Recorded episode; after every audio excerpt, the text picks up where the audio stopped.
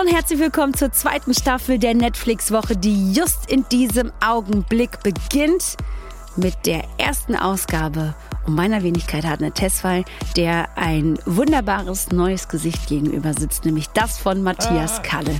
Hallo Matthias. Hallo Hartnett, ich freue mich sehr hier zu sein. Ich freue mich auch sehr, dass ah, du hier bist. Ja. Freust du dich auf diesen Podcast? Ich freue mich sehr auf diesen Podcast und äh, ich bin sehr, sehr gespannt, wie wir diese Staffel gemeinsam erleben werden, worüber wir reden werden, wie wir uns gegenseitig anfeuern, möglicherweise auch keine Ahnung, kritisieren, diskutieren miteinander, äh, wie, wie wir gegenseitig den anderen nicht verstehen und verständnislos anschauen und sagen, hä, was, das hast du gerne gesehen.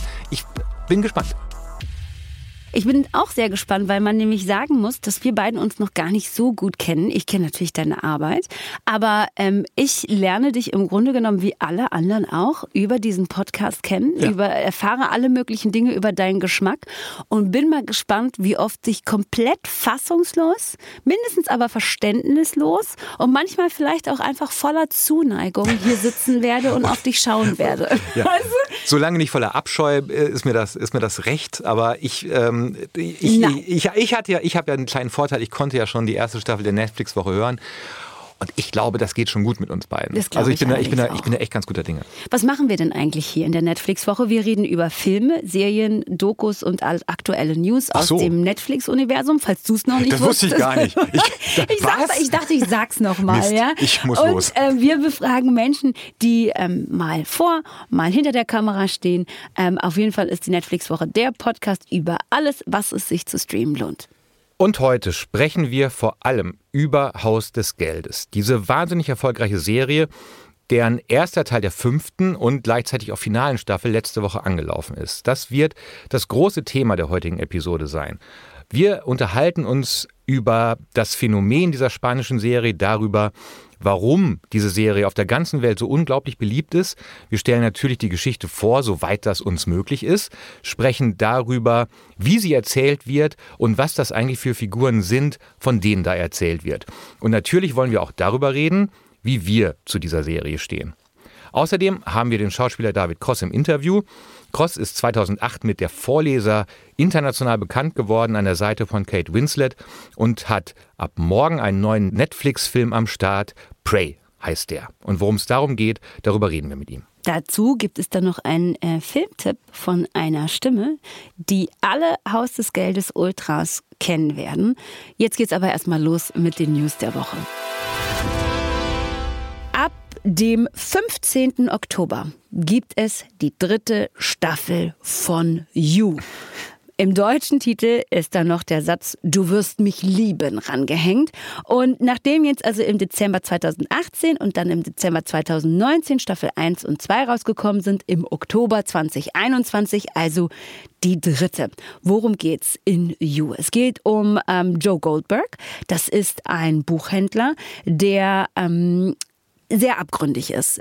Der entwickelt nämlich eine sehr ungesunde Obsession für seine Love Interests und räumt in dem Zusammenhang ähm, alle möglichen Menschen aus dem Umfeld dieser Love Interests, aus dem Umfeld dieser Frauen, in die er sich verliebt, aus dem Weg, um seiner Liebe möglichst nah sein zu können.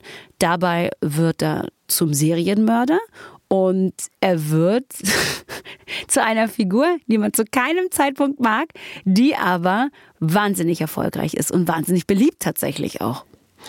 Ja, also ich, selbst ich habe mir die ersten beiden Staffeln wahnsinnig gerne angeschaut, wobei gerne vielleicht nicht das richtige Wort ist, aber man, man, man, man schaute sich an und man schaute sich an, als ob, obwohl man den Protagonisten, also diesen Joe Goldberg, wirklich nicht für fünf Pfennig leiden kann. Also es ist wirklich ein, ein, ein Mörder, ein Stalker, ein Arschloch vor dem Herrn.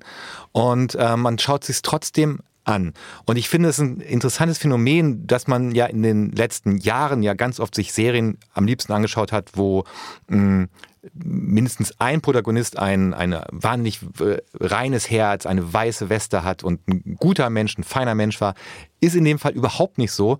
Vielleicht passt es aber auch dazu als, als Gegenprogramm zu all den feinen Menschen mit äh, reinem Herzen, dass wir jetzt halt so, ein, so einen Verbrecher haben, der die Hauptrolle spielt. Ähm, ich bin echt gespannt über, äh, wegen der dritten Staffel, ähm, was dort passiert. Und das wenige, was man weiß über die dritte Staffel von You, unter anderem das Erscheinungsdatum 15. Oktober kann man sich in einem sehr, sehr kurzen Trailer anschauen. Kurzer Trailer heißt, glaube ich, Teaser. Aus diesem Teaser ist alles das, was wir erfahren, die Tatsache, dass es am 15. Oktober weitergeht und dass das Baby, das Love und ähm, Joe bekommen, dass das Henry heißen wird. Es würde eigentlich in so einem Gender Reveal Cake. Kennst du diese Unart mit diesen ja. Gender Reveal Cakes? Ja. So ungefähr wurde das da präsentiert. Und äh, Joe als Bäcker, der einen Kuchen macht, der natürlich auch wirklich verstörend ist mit einer Kirsch- oder Erdbeerfüllung, die aussieht wie Blut. Und man ist auch so, ich weiß warum ich dich nicht mag, Joe Goldberg. Ich mag dich nicht. Naja, gut. Also einen knappen Monat noch, Leute, oder einen guten Monat noch und dann ähm, wissen wir, was es mit Baby Henry auf sich hat. Im kommenden Jahr so Gott will, wird es die zweite Staffel von Barbaren geben, ähm, der wahnsinnig erfolgreichen deutschen Netflix-Serie, die, glaube ich, international am erfolgreichsten ist von allen deutschen Netflix-Serien. Noch erfolgreicher mhm. als Dark. Ne? Ja. ja. Und da haben die Dreharbeiten jetzt begonnen zur zweiten Staffel. Äh, die erste Staffel also wir haben ja vorhin schon gesprochen, wir müssen uns ja neu kennenlernen. Du musst mich ja neu kennenlernen und ich sag's dir lieber oh, jetzt, wie es ist. Sag's, sag's. Ähm, ich habe die erste Staffel gerne geschaut, weil ich einen Softspot für Historien Geschichten habe. Und noch? Wofür noch? Was hast du dann auch noch in dem Zusammenhang zugegeben? Es sind ja Bibel. nicht nur Histori Historiensachen, ne? Bibelverfilmungen. Ich liebe, ich äh, ja, ich ärgere mich, dass es keine Bibelverfilmungen mehr gibt. Ich glaube, die letzte war, war Noah mit, mit, mit Russell Crowe, auch schon ein paar Jahre her. Ich habe das als Kind wahnsinnig gern geschaut. Ich lag Ostern äh, komatös auf dem Sofa ähm, ähm, und, und habe mir einen Charlton Heston Sandalenfilm nach dem anderen angeschaut. Und, und deshalb habe ich auch Barbaren, die erste Staffel, wahnsinnig gern geschaut. Die Älteren erinnern sich, Varusschlacht, 9 nach Christus. Ähm, die äh, Römer sind bis zum Teutoburger Wald vorgedrungen und werden dort von den Germanen zurückgeschlagen. Dank Arminius, dem Fürsten, der eigentlich Germane ist, als Kind aber quasi in Sippenhaft von den Römern genommen wurde, dort zum Feldherr ausgebildet wurde und dann wieder die Seiten wechselt. Historisch weiß man nicht, ob das so passiert ist. Manche Forscher sagen ja, manche nein. Jedenfalls wurden die Römer vernichtend geschlagen, sind wieder abgehauen. In der zweiten Staffel kommen sie aber wieder zurück, weil sie dachten, hm, Germanien doch nochmal versuchen zu erobern. Äh, es geht natürlich auch um eine Liebesgeschichte zwischen Arminius und äh, Tusnelda. Und all das erwartet uns in der zweiten Staffel, die dann auf historisch sehr wackeligen Füßen steht. Ähm, aber das ist ja auch das Schöne für den Writers Room, dass man sich überlegt, wie kann es zehn nach Christus eigentlich weitergegangen sein mhm. im Teutoburger Wald. Diese Liebesgeschichte ist natürlich eine Dreiecksgeschichte. Ne? Das, ist ja das, das ist ja das, was sie so ein bisschen spicy macht, dass es eine Dreiecksgeschichte ist aus Arminius, Tusnelda und Volk. Sind Liebesgeschichten nicht immer Dreiecksgeschichten? Ist das so? Ich weiß es nicht. Manchmal sind es auch Vierecksgeschichten. Ja, man weiß es nicht. Man weiß nicht, wie groß das Drama ist, aber ne?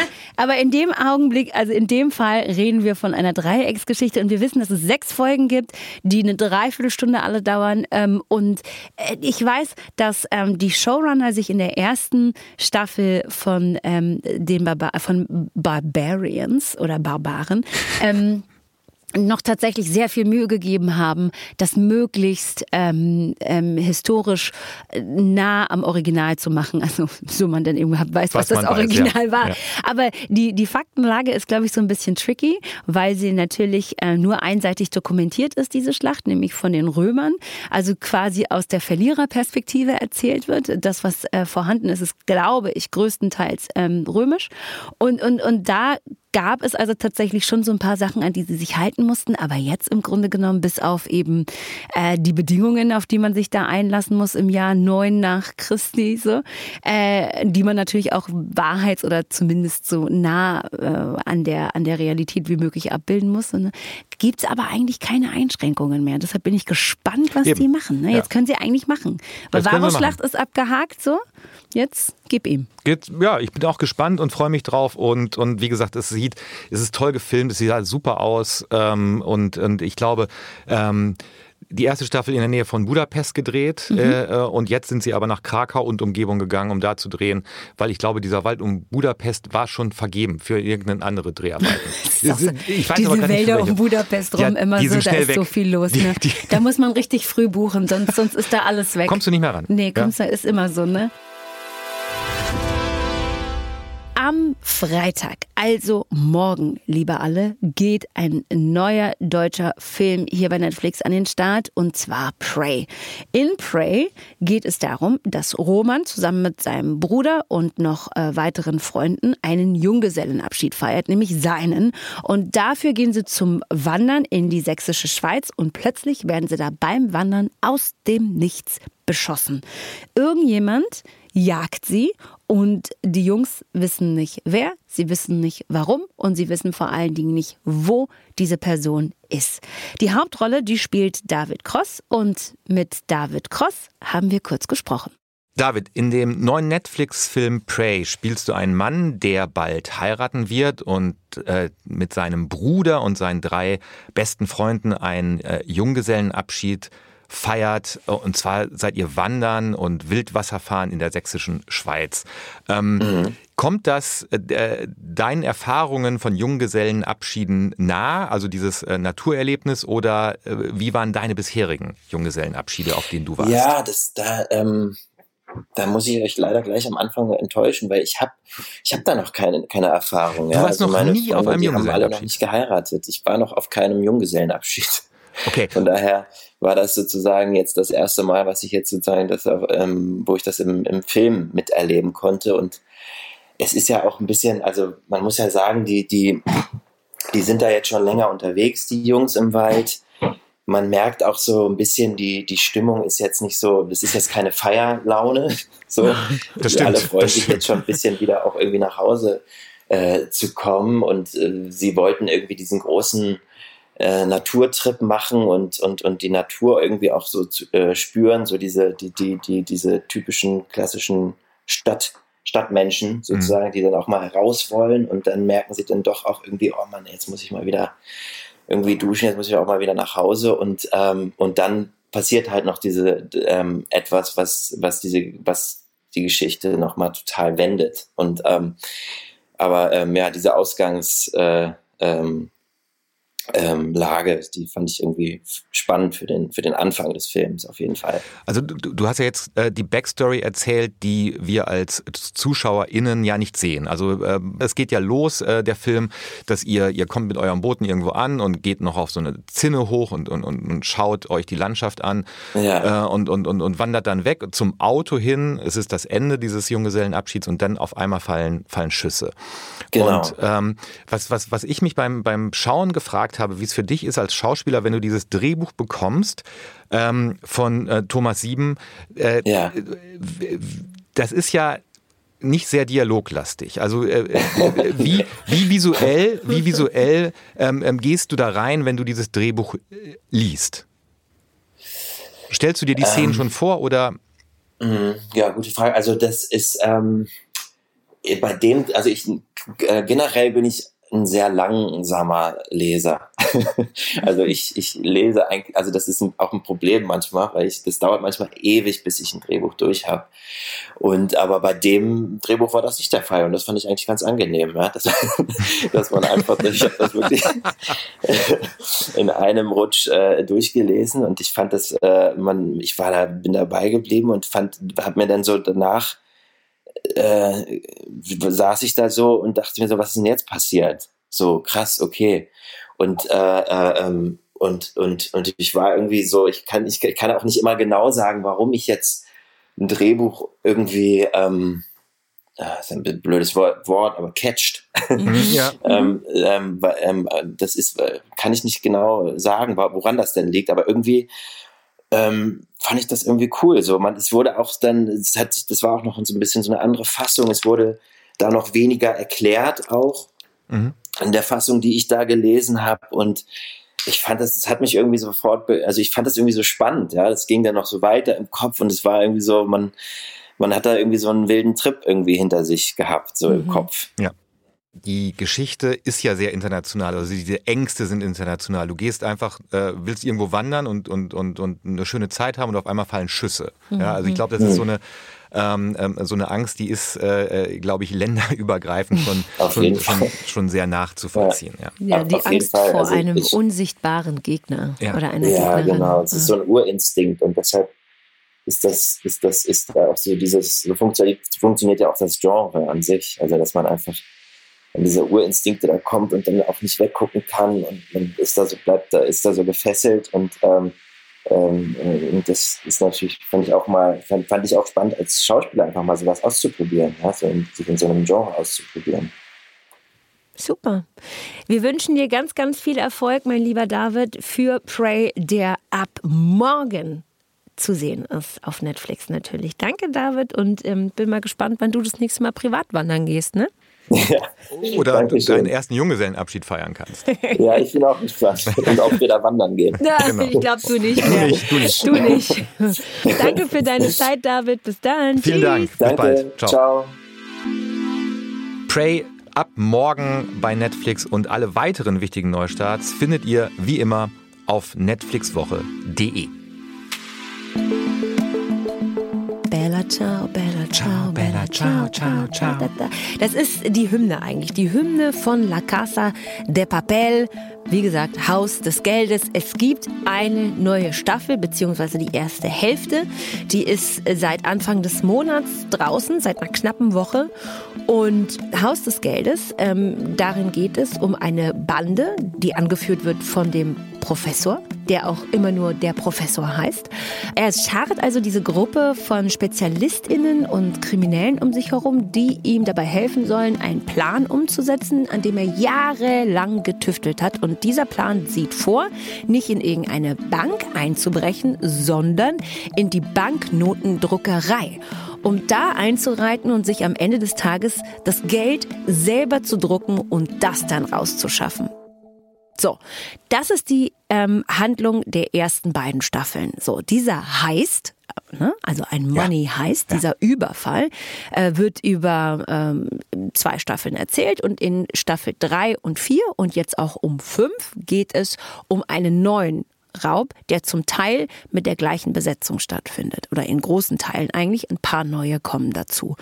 Und dieser Raub, ähm, der findet in äh, der Zentralbank jetzt statt, wo aber auch, glaube ich, das Gold lagert. Genau, die Goldreserven ähm, von Spanien, des spanischen Staates, ähm, sollen raus transportiert werden genau. aus dieser Zentralbank. So. Das ist die Idee. Genau. Und ähm, auch da geht wahnsinnig vieles schief.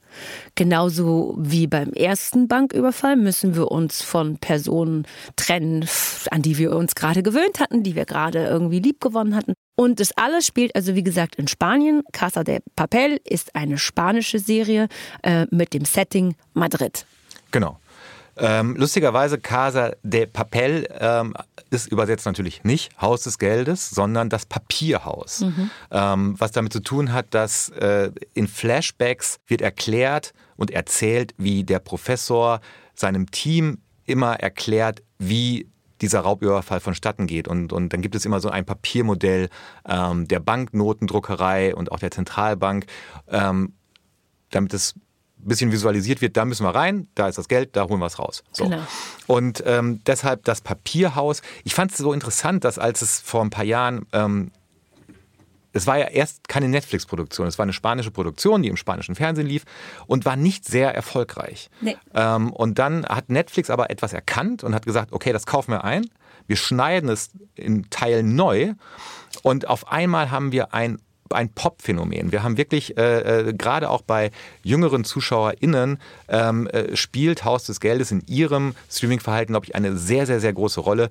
Deshalb kann ich mir vorstellen, dass ganz viele Leute, die uns jetzt zuhören, eh schon am, am Ende der fünf Folgen, die es der, von der fünften Staffel gibt, ähm, schon sind. Ähm, ich muss da noch hinkommen. Am Anfang, als es so aufploppte und dauernd aufploppte bei Netflix, äh, dachte ich die ganze Zeit, Haus des Geldes, Haus des Geldes eine Serie über die Finanzkrise, über die Bankenkrise. Nee, habe ich keinen Bock zu. Will ich nicht. Ich habe Bad Banks zweite Staffel schon nicht mehr verstanden. Das ist mir jetzt echt, das, nee, das will ich jetzt nicht. So, das war das Erste, was ich dachte. Dann war auf einmal alles voll mit roten Overalls und diesen Dali-Masken und so. Und ich, ich finde, Dali ist ein komplett äh, überschätzter Maler gewesen und so, mochte ich nicht der, denn es ist komplett an mir vorübergegangen. So, und dann, wie es halt oft so ist, ne, dann speicherst du etwas ab, wie ist nichts für mich, ne? Beschäftige ich mich nicht mit. Mhm. So. Und als wir uns äh, überlegt haben, worüber wollen wir in der ersten Folge der zweiten Staffel der Netflix-Woche sprechen, mit mir als neuem Moderator, hieß es euer oh, Haus des Geldes. Lass uns Haus des Geldes machen. So. Jetzt und dann, hast du den Salat. Dann hatte ne? ich den Salat und dann musste ich mir das alles, es gibt ja schon so eine Menge, ja, das musste ich mir dann alles drauf schaffen. Ich gebe es unumwunden zu, ich habe nicht alles geschafft, weil ich auch, und das gebe ich auch zu, auch wenn mich das als Moderator disqualifiziert, ein paar Probleme mit dem Haus des Geldes habe. Wie gesagt, mein Weg ist weit. Ähm, mein Weg ist leider noch weit. Also weißt du, wie weit das Ganze schon geht, ist, dass ich tatsächlich am Freitag oder am Samstagabend auf der Straße Leute vor mir hatte, die sich über Haus des Geldes unterhalten haben und schon sehr, sehr weit gekommen waren. Und die Serie ist ja noch nicht so lange raus, aber das haben sich dann Leute tatsächlich fürs erste Wochenende schon vorgenommen und hatten das dann zu dem Zeitpunkt auch schon in großen Teilen geguckt und haben sich sehr, sehr angeregt darüber auf der Straße unterhalten, wo ich auch so dachte, oha, das ist mir noch nie passiert, dass ich irgendwo laufe und vor mir unterhalten sich Menschen über eine Serie Serie, äh, einfach nur so ja. auf random, ja. mit der ich mich gerade zufällig auch ganz explizit und auch sehr, sehr tiefgehend und tiefgründig auch beschäftige. Aber da dachte ich auch schon, so ist crazy. Und jeder, den ich ähm, dazu frage, von dem ich weiß, der das guckt, hat auf jeden Fall sehr, sehr starke Gefühle diesen Charakteren gegenüber. Diese, diese roten Overalls, die Dali-Masken, die du schon angesprochen hast, die ja tatsächlich auch im echten Leben äh, schon bei, ja. äh, bei Demonstrationen und so weiter und so fort gesichtet und auch bei wurden. Banküberfällen schon bei benutzt Banküberfällen wurden. schon benutzt ja. wurden und so.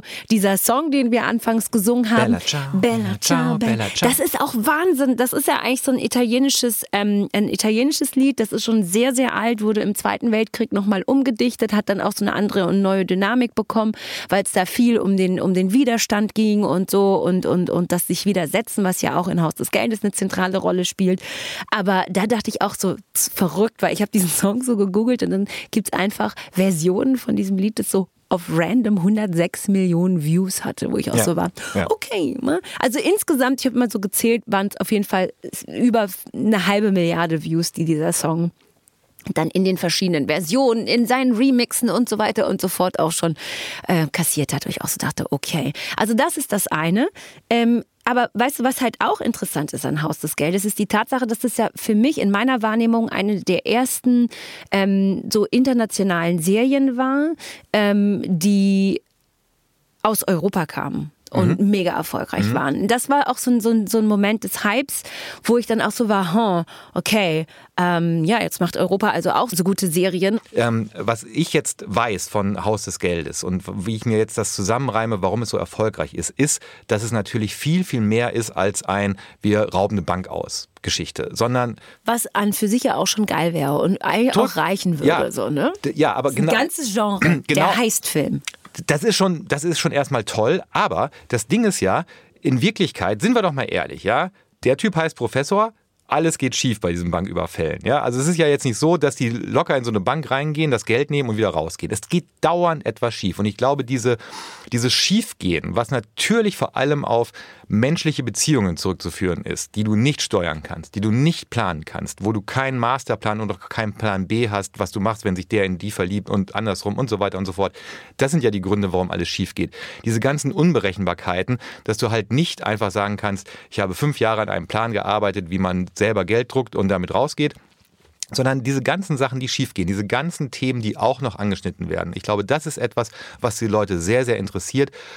Plus diese Backstory, Bella Ciao spielt da eine Rolle, dass der Professor und sein, ähm, sein Bruder Berlin ähm, ähm, Nachkommen eines antifaschistischen Widerstandskämpfer aus Italien sind, der ihnen das Lied Bella Ciao auch beigebracht hat und dass ähm, der Professor als Haltung zu diesen Raubzügen nicht nur hat, ich will wahnsinnig reich werden, sondern auch, ich will den Kapitalismus in seinen Grundfesten erschüttern. Und das ist, glaube ich, auch etwas, was bei vielen ZuschauerInnen durchaus gut ankommt, mindestens zum Nachdenken anregt und ähm, was zusammengenommen, glaube ich, auch den Erfolg von Haus des Geldes ausmacht. Voll, total. Also es ist, finde ich, auch eine hochpolitische Serie, nicht ja. nur in dieser sehr ähm, vordergründigen Aussage von wegen, äh, wir müssen mal alle darüber nachdenken, äh, wie wir eigentlich leben, so, mhm. sondern das äußert sich ja auch in der Gruppe, die, die der Professor und sein Bruder Berlin da um sich herum scharren. Das ist nämlich im Grunde genommen eine Gruppe von stark marginalisierten ja. Menschen und ähm, da die, die, die Gruppe ist es aber auch, finde ich, die diese Serie so spannend macht, die einzelnen Charaktere. Ähm, natürlich gibt es da Tokio.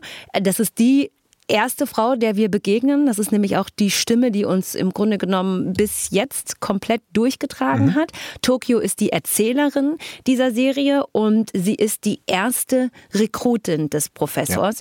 Ja. Ähm, und sie ist auch eine, die wie fast alle in einer verhältnismäßig auswegslosen Situation steckt, im Grunde genommen nichts mehr zu verlieren hat.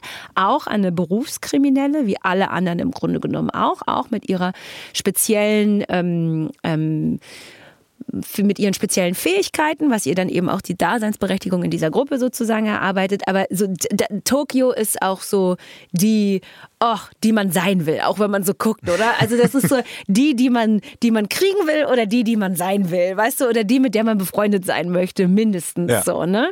Ähm, übrigens wusstest du, dass die Figur von Tokio ähm, an Mathilda sich orientiert, Ach. an Mathilda aus äh, Leon der Profi, Natalie Portman, ja, ja, optisch, die, Frisur. die Frisur, ja, die Frisur, genau, der Joker, den sie trägt und auch so diese Badass, mhm. dieses dieses junge Mädchen, was im Grunde genommen einfach so ihre Frau steht? Gibt ja. es in dem ja, Zusammenhang? Natürlich, genau, daran orientiert ja. sich Tokio. Okay. Also sie, dann haben wir natürlich noch Rio. Rio, der ihr Love Interest oder ist sie eigentlich sein Love Interest? Diese Liebesgeschichte, mhm. bei der man auch immer nie so richtig weiß, wird das jetzt eigentlich was oder wird es irgendwie nichts? Dann trennen sie sich ja auch in der vierten Staffel und dann aber sind sie dann doch irgendwie wieder zusammen und so. Und Rio ist sehr viel jünger und der hat sich, hat sich halt gedacht, die schnappe ich mir jetzt, die Tokio. Das finde ich eh so schön, dass es so ähm, die sogenannte Diversität auch innerhalb der Beziehungen, dass das eigentlich so das passiert einfach. Also genau. Also wie, genau wie du gesagt hast, Rio ist so ein Computernerd, viel jünger als Tokio. Die sind ein paar. Äh, äh es, ich glaube auch die Liebesgeschichte zwischen Denver und Monika. Ich glaube, Monika ist auch älter. Monika ist auch älter. Stockholm, Dan, genau. Genau, mhm. ist auch älter. Ähm, es gibt. Ähm, die kommt sogar mit einem Kind aus einer, aus, aus, einer einer aus, der Beziehung mit Arturo, der auch so vieles in mir auslöst. Arturo löst Aber sehr so viel Gewalt oh, löst es in mir aus. Das ich ist so es. wirklich der. Also wir haben ja vorhin auch darüber gesprochen. Man braucht ja auch in Serien jemanden, über dem, den man einfach nicht den man nicht mag, an dem man so einfach sich so uh, und wirklich, ich, ich glaube, ich habe irgendwie einen Kommentar gelesen, wenn Arturo in der fünften Staffel nicht stirbt, dann, dann finde ich den selber und erledige das so, ne? Also natürlich nicht im echten Leben, natürlich nicht, ja. so, aber da dachte ich, das habe ich auch, das fühle ich. Arturo, also der, der, muss weg jetzt einfach, ne? Aber weißt du, diese Unterschiedlichkeit, wie, wie die, die Background-Stories der einzelnen Leute sind, mhm. also auch von Nairobi, der, den, der das Kind weggenommen wurde ja. und so weiter. Also dieses, diese ganze ganze, ähm, der Mikrokosmos einer Gesellschaft, ja, also wo alles möglich ist, also wo man Beziehungen führen kann, wie auch immer. Und ähm, die Leute geben Zero Fucks drauf. Ja. Weißt du, also das ist, das ist natürlich auch eine, eine Art von Mittelfinger an die Gesellschaft. Ja? Also wir, wir nehmen nicht nur euer Geld, sondern wir lieben auch, wen wir wollen und, und wir scheißen auf die Konvention. Und ähm, im Prinzip selbst, selbst so äh, leicht angedeutete Machismo-Typen Weißt ja. du, so wie, wie, wie Denver ja zum Beispiel einer ist oder mhm. jedenfalls in der ersten Staffel, so wie ich es gesehen habe. Der ja dann ähm, nicht nur sich in eine ältere Frau verliebt, sondern dann auch das, das, das Kind, was nicht seines ist, nicht sein, also er ist nicht der Erzeuger des Kindes, aber als sein Kind dann annimmt. Mhm. Das ist schon irgendwie am Ende sehr, sehr modern. Ach, Denver, beste Lache überhaupt. äh. Übrigens auch, gibt es ja in, am Ende der ähm, äh, fünften Folge gibt es also eine Ansprache von Palermo, ja. ähm, der, der diese Gruppe adressiert und halt auch sagt so, wir sind eigentlich, also es ist so, ist ein ganz emotionaler Moment, wo er sich dann so vor die stellt und sagt, guck mal, was wir für eine Gruppe sind, so, was wir, wir sind so im, im Grunde genommen die marginalisierten Menschen dieser mhm. Gesellschaft, ne? Ähm, wir lieben, wen wir wollen, ähm, Ähm, und da spricht er von sich selber, weil er im Grunde genommen die schönste Liebesgeschichte erzählt, die nicht ist, nämlich die zwischen ihm und Berlin. Mhm. Äh, und oh, da gibt's ja auch, ich glaube, ist das in der dritten oder in der vierten Staffel, diese Szene, wo sie sich dann so küssen und eigentlich hast du immer das Gefühl, will Berlin sich jetzt dieser Nummer hingeben, aber irgendwie macht das dann nicht und so. Ich war da richtig, ich habe das richtig gefühlt, ne? Und ich war so, oh mein Gott, ich will, dass ihr glücklich werdet, ja, wirklich ja, so. Ja. Ähm, ähm, also Palermo steht dann so da und dann gibt's ja auch noch dieses komische Love Triangle zwischen Palermo, Helsinki und Nairobi, mhm. wo, wo Palermo ja eigentlich irgendwie auch in so ein bisschen in Helsinki mhm. verliebt ist, der aber wiederum in Nairobi verliebt ist und so, aber auch ein bisschen in ihn. Und so, das ist so, das ist so wirklich so, oh, ist das alles schön. Und dann gibt's ja noch Manila die auch noch mal ihre ganz eigene Geschichte ran, äh, reinbringt und das ist eine Transperspektive. Und also das ist schon ne, es gibt diesen Moment wo er sie dann so anspricht und sagt so ne wir sind die wir sind die Ausgestoßenen dieser Gesellschaft und wir aber werden geliebt von dieser Gesellschaft weil wir so vieles für die darstellen und so. Und das ist schon echt so oh da habe ich das habe ich gefühlt. Also du merkst ich war richtig dann drin irgendwann ne? Wenn du so drin bist dann ja. habe ich mal eine Frage. Ähm, wenn du äh, rekrutiert werden würdest für einen Banküberfall ja. welchen Städtenamen würdest du dir geben ich, ich glaube, ich würde mich Bangkok nennen. Ah. Bangkok wäre ich dann wahrscheinlich. Das ist aber, ja. Wieso? Nee, ich, ich, ich finde also, weil ich finde es so ganz interessant, für welchen Städtenamen man sich entscheiden würde, weil man, die, du wirst die ganze Zeit so angesprochen, ja, ja. die ganze Zeit äh, so, ne? Und, und das ist ja im Prinzip so wie die zwei, die, die eine zweite Geburt, mhm. so oder eine zweite Taufe, so rum. Eine zweite Geburt. Es geht ja auch viel um Geburten mhm. und wiedergeboren werden und Leben und so in der in der neuen Folgestaffel. Ja, Aber bitte ja. ja. Und deshalb finde ich es so interessant, ähm, welchen welchen welchen Klang oder welche Stadt ähm, man, man am ehesten mit sich selber verbinden würde. Weißt du, warum ich aber auch so gezögert habe, weil ich phonetisch Bangkok nicht schön finde. Bangkok, Phone Bangkok ja, finde ich ja. nicht schön, phonetisch so ja. für mich. Aber ähm, ich mag die Stadt sehr gerne und ich ähm, finde, die hat sowas unberechenbar pulsierendes so irgendwie, weißt du? Und da kann man sich so reinfallen lassen in diese Stadt und dann ist man da einfach und deswegen glaube ich, dass ich das wahnsinnig gut verkörpern würde. Aber phonetisch finde ich die auch nicht schön. Phonetisch finde ich die auch nicht schön und weißt du was? Man hat den Hauptdarsteller, den Professor, also Alvaro Morte, gefragt, was er denn dem Professor für einen Städtenamen geben ja. würde. Und da hat er gesagt, er würde dem Professor Vatican City geben. Und zwar, weil das natürlich auch eine Hauptstadt ist. Ne? Also ich meine, ne? man hat ja, ja, also nicht alle haben Hauptstadtnamen, das muss man noch mhm. dazu sagen. Mhm. Einige schon, einige nicht. Aber Vatikan City ist ja eine Hauptstadt. Absolut. So. Vatikan. Äh, Klar. Ist aber die Hauptstadt in einer anderen Hauptstadt, ja. nämlich in Rom. Ja. Und sie ist sehr klein, aber in Vatikan City konzentriert sich ein ganz, eine ganz absurde Menge von von Macht, ja. nämlich die einer ja. ganzen Weltreligion. Ja. Und deswegen würde er sich, ähm, wenn man jetzt diesen religiösen äh, Aspekt vielleicht nochmal rauslässt, es konzentriert sich mhm. einfach wahnsinnig viel Macht darin, dann würde er für den Professor Vatikan City nehmen. Schwer zu sprechen. Ja, finde also ich auch, auch so, so als, als. Wenn man sagt so, ey, Vatikan City, mhm. jetzt komm mal her. So, ja. schwer. Also, wir lernen diese Figuren ähm, natürlich im Heist kennen, so, aber, und das ist jetzt der Moment, der dich vielleicht dann auch immer stört, weil wenn ich eine Sache schon über dich weiß, Matthias, ist, dass du keine Flashbacks magst, nicht weil du es gerade vorhin gesagt hast, sondern weil ich das über dich in einem anderen Zusammenhang schon weiß. Ähm, aber du magst keine Flashbacks und Haus des Geldes funktioniert natürlich mhm. viel über Flashbacks. Ja. Es gibt einmal den Moment, in dem wir uns gerade befinden, nämlich im Moment des Überfalls, so. Dann gibt es aber noch einfach ganz viele andere Erzählstränge, die parallel laufen, die dann irgendwie ähm, Jahre vorher mhm. spielen, welche die kurz vor dem ersten Überfall gespielt haben, dann wiederum andere, die kurz vor dem zweiten Überfall spielen und so. Also es gibt so viele verschiedene Erzählebenen und Handlungsebenen und Handlungsstränge. Und ähm, über die erfahren wir wahnsinnig viel. Und auch wenn Berlin ja zum Beispiel schon in der zweiten Staffel stirbt, Ende der zweiten Staffel, ist er immer noch sehr, sehr präsent, weil er natürlich ähm, für die Entstehungsgeschichte von allem wahnsinnig wichtig ist. Ja. Das heißt also, jede Figur, die wir auch verlieren, ähm, verlieren wir nicht aus der Erzählung, weil wir sie wahrscheinlich noch an einem anderen Zeitpunkt ähm, wieder treffen ja. werden. Ja.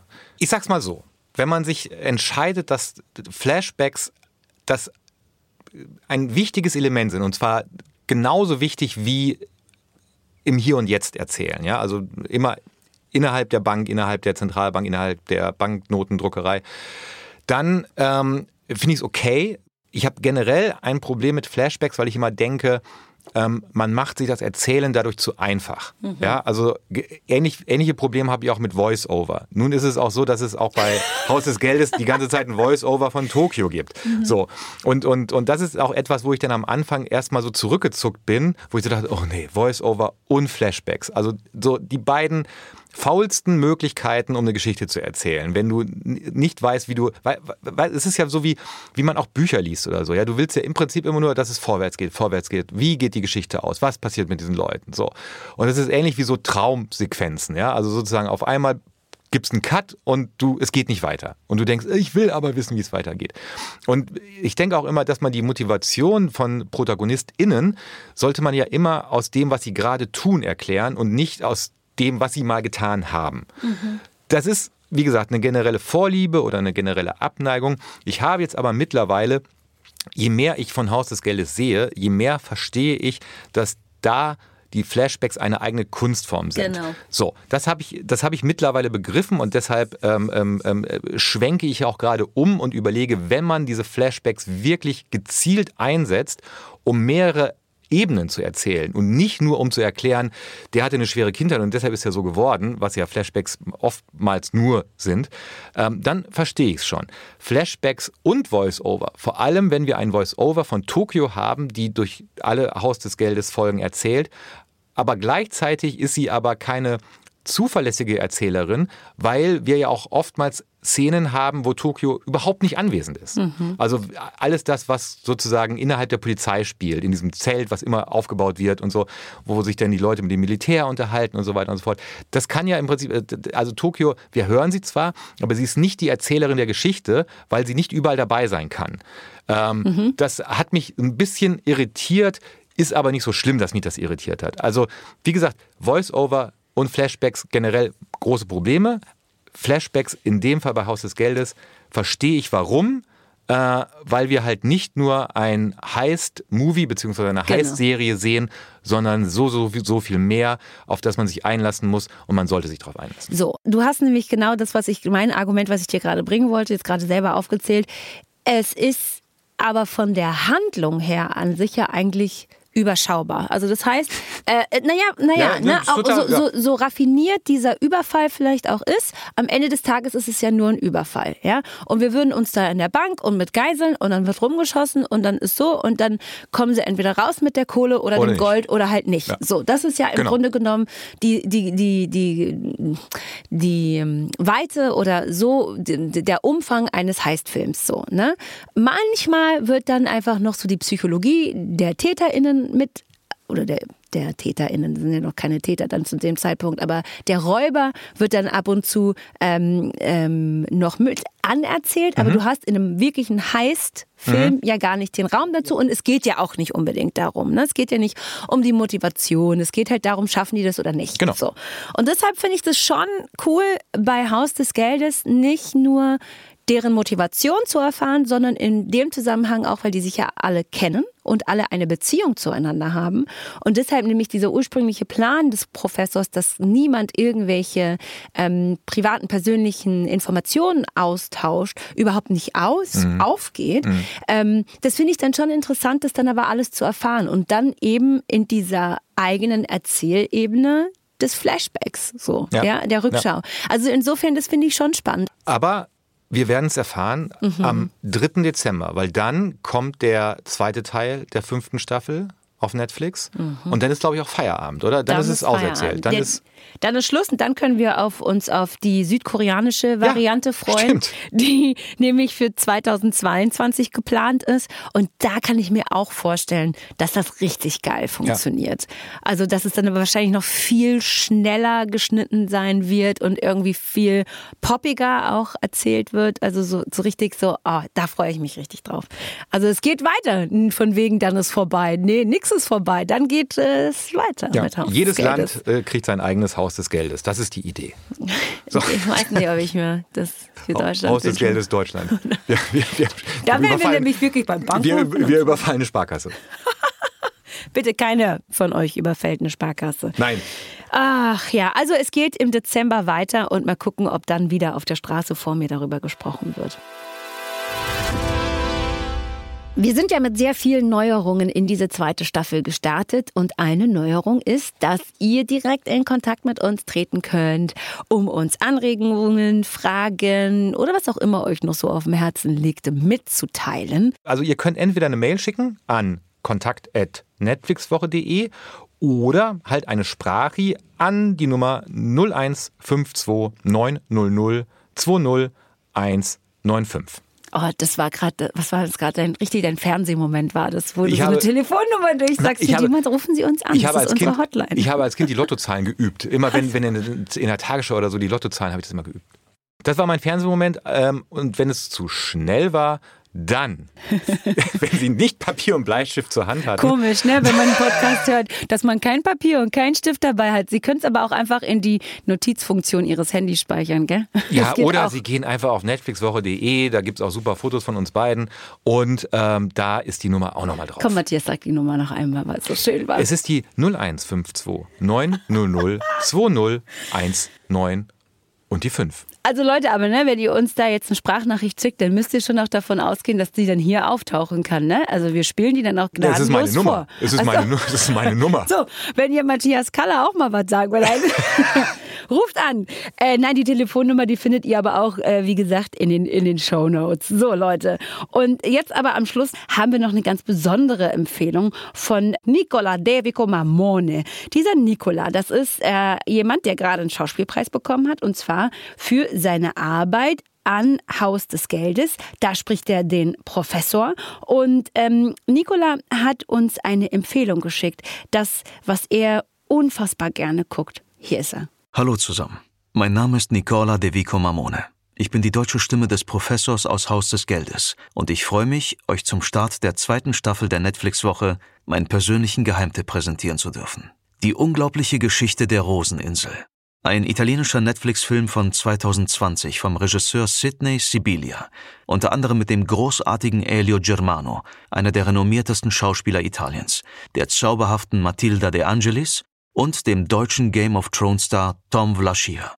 Die Geschichte basiert auf wahren Tatsachen und spielt 1967. Es geht um Giorgio und Maurizio, zwei frisch gebackene Ingenieure, die vor den Toren von Rimini, knapp außerhalb der italienischen Hoheitsgewässer, auf total verrückte Art und Weise, und zwar eigenhändig, mit abgefahrenen Methoden eine 400 Quadratmeter Plattform errichten und diese zum unabhängigen Staat erklären. Sie drucken eigene Pässe, eigene Briefmarken, verteilen sogar Ministerposten unter sich. Außerdem machen sie eine Bar auf, die innerhalb kürzester Zeit zur angesagtesten Party-Location von Hippies und Rebellen aus ganz Europa wird. Es scheint also alles zu funktionieren, doch die Probleme lassen nicht lange auf sich warten. Die italienische Regierung sieht sich gefährdet und will den selbsternannten Inselstaat vernichten. Der Vatikan befürchtet Sodom und Gomorra. Da gibt es fantastische Szenen, super Dialoge zwischen den Politikern und den Geistlichen. Unglaublich gut. Und sogar der Europäische Gerichtshof schaltet sich ein. Zu alledem kämpft Giorgio um seine alte große Liebe Gabriella, die in Kürze einen anderen Mann heiraten will. Also ich empfehle euch Folgendes. Ihr geht mit eurer Liebsten oder eurem Liebsten zu eurem Lieblingsitaliener. Oder besser noch nein, ihr kocht zu Hause gemeinsam ein leckeres italienisches Menü. Und nach dem Essen, nach dem Essen bitte, seht ihr euch gemeinsam diesen großartigen Film an. Er ist kurzweilig, herzerfrischend und führt uns charmant das vor Augen, wonach sich so viele Menschen auf der Welt gerade in diesen Zeiten sehen. Eine eigene Welt zu erschaffen, in der sie sich wirklich frei fühlen. Ich bedanke mich fürs Zuhören und wünsche euch alles Liebe. Ciao. Das ist so abgefahren. Das ist so abgefahren, oder? Sag mal ganz ehrlich. ist vollkommen. Ich finde es auch gemein, dass er das ähm, als Professor gemacht Ja. hat. Äh, zwischendrin hört man dann einfach den echten Ja. Nikola, ne? Und dann Und ist dann, er aber oh. sofort wieder in der Rolle. Sofort wieder ein Charakter. Ist das abgefahren? Ey, uff, auf einer Skala von 1 bis 10 war das auf jeden Fall äh, so 12 in Sachen Strange, finde ich. War ganz abgefahren. Dabei ist der Nikola, der Nikola ist ein ganz feiner Mensch. Und wir freuen uns sehr, Liebe dass, Grüße. Liebe Grüße und wir freuen uns äh, sehr, dass er uns auch tatsächlich äh, etwas empfehlen konnte, was wir beide Noch nie gehört noch haben. nie gehört haben, nicht kennen und nach unserem nächsten Besuch eines italienischen Restaurants, Oder wenn ich für dich koche, italienisch. wenn du kochst, ist ja noch besser, äh, gucken werden. Das machen wir. Nächste Woche haben wir dann einen neuen Tipp in einer neuen Folge der Netflix-Woche. Außerdem haben wir das große Thema am kommenden Donnerstag. Das wird die Dokumentation Schumacher sein ähm, über die Formel 1-Legende Michael Schumacher. Das wird das große Thema der nächsten Episode sein. Dazu haben wir auch GesprächspartnerInnen. Und ich freue mich sehr drauf, über dieses Thema Ja. auch mit dir drüber zu sprechen. Und auch auf unsere ähm, Gästinnen freue. Ist Absolut. wirklich sehr, sehr, sehr, sehr. Wenn ihr aber nicht so lange warten könnt und vielleicht irgendwie denkt, was mache ich denn jetzt bis nächsten Donnerstag? Das halte ich doch gar nicht aus.